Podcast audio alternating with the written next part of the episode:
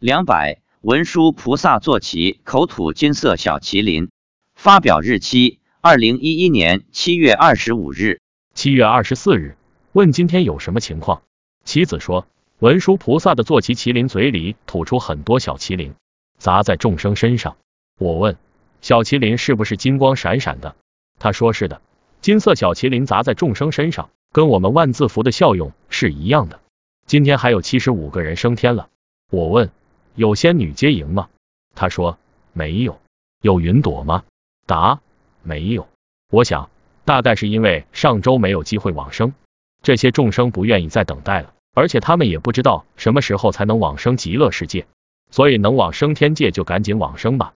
所以啊，这也是一种考验。当然，天界也比鬼道好过不知道多少倍。我问儿子怎么样，有什么表现？妻子说，儿子趴在我们膝盖上，给我们的膝盖加胶。我问加胶是什么意思？他说就是给我们膝盖加润滑剂。一般登山的人下山对膝盖的冲击比较大，很多人不爱登山，或者登了一段时间后不敢再登山，都是因为听说登山对膝盖损伤很大。我有时也会有膝盖痛的感觉，一年会有一两次，但过几天就好了，再登也不会痛了。可见至诚念佛者都有佛菩萨的加持，大家一定要好好念佛，精进修行哦。